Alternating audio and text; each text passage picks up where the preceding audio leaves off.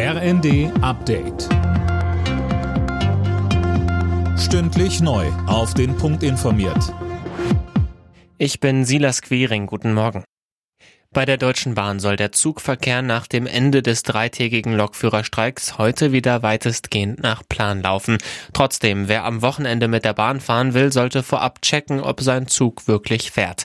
GDL-Chef Weselski droht unterdessen schon mit den nächsten Streiks. Bahnsprecherin Anja Brücker sagt in Richtung der Gewerkschaft, wir sind verhandlungsbereit, gesprächsbereit. Wir sind der Meinung, dass es nur am Verhandlungstisch gelingen kann.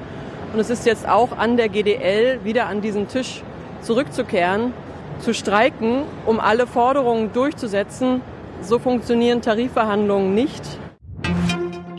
Trotz der ausschweifenden Bauernproteste bleibt es bei der Streichung der Subventionen für Agrardiesel. Das hat Finanzminister Lindner jetzt noch einmal klargestellt. Für die Normalisierung der Staatsfinanzen müssten alle ihren Beitrag leisten, sagte er der neuen Osnabrücker Zeitung.